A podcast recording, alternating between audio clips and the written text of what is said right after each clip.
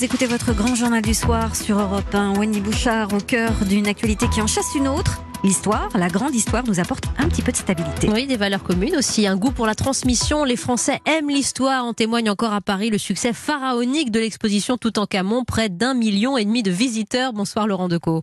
Bonsoir Wendy Bouchard. C'est autant de lecteurs que je vous souhaite pour Le Roi Folle chez XO Éditions. Euh, on va reparler de cette histoire romancée de la vie de Charles VI, qui aurait pu devenir un, grand roi s'il n'avait pas été euh, atteint d'une maladie étrange. Comment vous expliquez d'abord cette, cette passion française pour les grandes pages historiques, par exemple cette grande expo tout en camant bah, elle s'explique d'une manière très simple, c'est parce que la, France a une histoire euh, tout à fait fascinante, euh, qui est variée, avec des périodes euh, très sombres, celles que je raconte dans mon roman, le Moyen Âge crépusculaire, celui du XIVe siècle. Puis il y a des périodes brillantes, l'époque des Lumières, ça sidère les Français, et je, je crois que ça sidère le reste du monde. Parce que nous avons cette histoire universelle et, commune. Vous avez, vous, ce goût pour l'histoire qui a infusé et qui se sent bien dans, une écriture que vous avez qui est très addictive. Euh, vous le précisez quand même, rien n'est tout à fait vrai, rien n'est tout à fait faux et ça vous amuse de jouer avec les codes, y compris dans cet ouvrage, Le Roi Folle. Euh, on a tout de même une idée de l'ambiance. Voici ce qu'il dit, Charles VI. Je croyais qu'en écartant mes oncles, j'inaugurais un règne de justice et de paix. Quatre ans plus tard, le peuple est misérable. L'anglais se dérobe au traité. Isabeau m'humilie. Mon père fut le roi sage. Jadis, il y eut Philippe Auguste. Jean le Bon, Saint-Louis, dira-t-on de ce règne qu'il fut celui de la débauche et du chaos? Vous avez beaucoup de sympathie et d'empathie pour euh, Charles VI, Laurent Decaux. Écoutez, j'ai découvert ce roi euh, en, écrivant mon premier roman qui s'appelait Le Seigneur de Charny, qui se passait en 1382, dix ans avant cette, cette intrigue.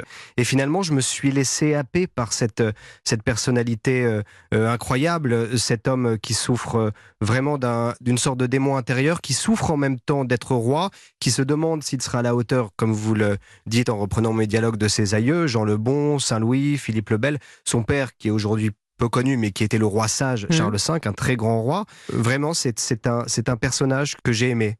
Laurent Decaux est avec nous. Je ne sais pas si ce proverbe est médiéval. Bon sang ne saurait mentir, mais vous êtes euh, le fils d'un homme qui a passionnément aimé l'histoire et qui a infusé cette passion pour l'histoire à, plusieurs générations de Français. Alain Decaux, la tribune de l'histoire, la caméra explore le temps. Mmh. Alain Decaux raconte presque 50 ans de radio. Euh, cette envie de transmettre, il la comptait encore à Frédéric Tadei il y a quelques années sur l'antenne d'Europe 1. C'était en 2010. Écoutez votre papa. Mon père, me voyant lire successivement tous les Alexandre Dumas, me dit Alain, il faudrait que tu saches que tout ce qu'écrit Dumas n'est pas authentique. Il y met de lui-même. Et j'ai commencé à partir de 14 ans à lire des livres d'histoire pour savoir si Dumas inventait ou pas. Et alors j'ai découvert les historiens. Et c'est là que je me suis dit, j'aimerais bien faire ça en toute modestie, et il le fit si bien. C'est ce goût-là qu'il vous a donné aussi. Vous aviez une très belle relation. Alors, non seulement il m'a donné le, goût de l'histoire, mais aussi celui de, la littérature. Euh, il parle de Dumas. Dumas, il me l'a mis entre les mains. J'ai dévoré son œuvre parce qu'il avait mis ses livres sur, sur ma table de chevet, comme, comme ceux de, Paul Féval, comme ceux d'Eugène Sue, voilà, tous les grands feuilletonistes euh, du 19e siècle. Donc il m'a transmis effectivement euh, le goût de l'histoire, mais bon, avec lui, tout prenait forcément euh, un aspect historique, mais, mais il m'a aussi transmis le, goût des livres, le, mhm. goût de, le goût de la belle littérature, le goût d'une littérature addictive, celle des feuilletonistes du 19e siècle. Vous vous mettez dans ses pas dans la manière que vous avez de vous documenter, vous précisez que vous êtes romancier et non pas historien, cela dit, vous allez aussi chercher, vous, les archives privées, les, archives des chroniqueurs de, de l'époque, cette littérature abondante et nécessaire pour l'écriture, y compris du roman. Oui, je, disais la littérature, l'histoire, mais il m'a aussi transmis, je pense, un certain, un certain goût de l'enquête. Mmh. Et effectivement, je l'avais fait pour mon premier roman, Le Seigneur de Charny, en me mettant dans la peau d'un pèlerin du XIVe siècle. Là, je suis allé dans les chroniques, c'est-à-dire à la source même de l'histoire de ce roi. Voilà, là, il fallait aussi euh, euh, démêler le vrai et le faux. Parce que avec les chroniqueurs du, Moyen Âge, on est souvent dans la géographie, dans la chronique officielle. Il y a toujours l'empreinte du merveilleux qui est partout, c'est-à-dire que par exemple les chroniqueurs euh, parlent plutôt d'un ensorcellement ou d'un envoûtement, euh, de magie noire pour euh, pour parler du premier épisode de démence de de Charles VI. On sait voilà aujourd'hui que c'était tout simplement une maladie mentale, de la bipolarité, une une démence maniaco-dépressive avec des mmh. crises hallucinatoires, etc. Donc, je suis parti de ces chroniques et j'ai essayé à ma, manière, celle du romancier, de combler les béances de l'histoire finalement. Mmh. Euh, voilà ce qu'il vous a donné, votre père. Vous avez grandi dans cet environnement familial plein de découvertes et, d'intelligence. Mais quand je lis par exemple votre résumé de compte Twitter, du roman et du vin. Il y a eu une autre vie et il n'y a pas si longtemps dans le terroir, dans le goût pour le cépage, dans le bon vin, euh, Laurent Decaux. Elle n'est pas finie cette vie-là? Euh, je crois que je crois qu'elle est terminée. Enfin, elle ne sera jamais terminée. à boire à partager. On n'en a jamais fini avec le vin. Euh, mais voilà, je suis je suis un homme de de, de passions successives, euh, quelqu'un de voilà de avec beaucoup de curiosité. Ça, c'est peut-être quelque chose que que je dois à ma mère, puisque voilà, c'est c'est une une femme qui voyage beaucoup, grand reporter.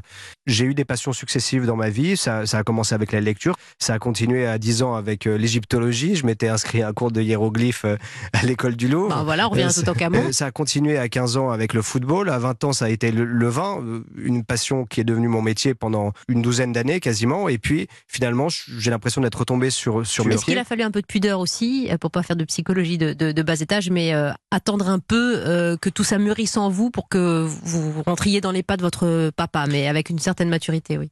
Mon expérience personnelle, c'est ça. J'ai l'impression qu'il faut avoir vécu, avoir fait des deuils, euh, avoir connu des grands chagrins d'amour, euh, euh, avoir fait des sacrifices, avoir eu des, des hauts et des bas. c'est l'apprentissage d'une vie. Et puis il faut beaucoup de temps pour écrire aussi. mon premier roman, c'était 5 ans de travail, là c'est 2 ans de travail. Donc il m'a fallu attendre. Oui, ça a commencé effectivement à 35 ans. Alors c'est vrai qu'il y a peut-être un complexe à l'oral et c'est bien naturel parce que voilà, c'était avec, avec le charisme qu'avait mon père, c'est un peu difficile de, de se mettre dans ses pas. mais alors ça n'existe pas du tout à l'écrit. Pour une raison simple, c'est parce que j'ai l'impression de ne pas faire ce qu'il fait. Hmm. Même si c'est du, du, c'est du roman historique, c'est avant tout du roman, c'est de la fiction. Mon père, il a jamais euh, euh, transigé avec la vérité historique. On parle de votre papa et de cette passion de, l'histoire euh, qu'il a transmis à des générations de Français. Les amis d'Alain Decaux lui rendent et ça sera le, week-end prochain précisément, Laurent Decaux. C'est ce que vous nous annoncez ce soir. Les Amis d'Alain Decaux, c'est une, association qui s'est montée en début d'année, qui est coprésidée par euh, Franck Ferrand, Stéphane Bern, Jean-Christian Petit-Fils, Patrice Guénifet, des, personnalités tout à fait variées. Et je suis assez fier aujourd'hui de voir que tant de gens euh, euh, revendiquent son héritage. Et le, le premier coup des Amis d'Alain Decaux, c'est la semaine prochaine à Chantilly vendredi et samedi prochain, euh, des sons et lumières euh, à côté du, du, du, non moins superbe château de Chantilly. Donc j'invite le plus grand nombre euh, à s'y rendre et je précise que c'est gratuit. Merci Laurent Decaux. Merci Wendy Bouchard.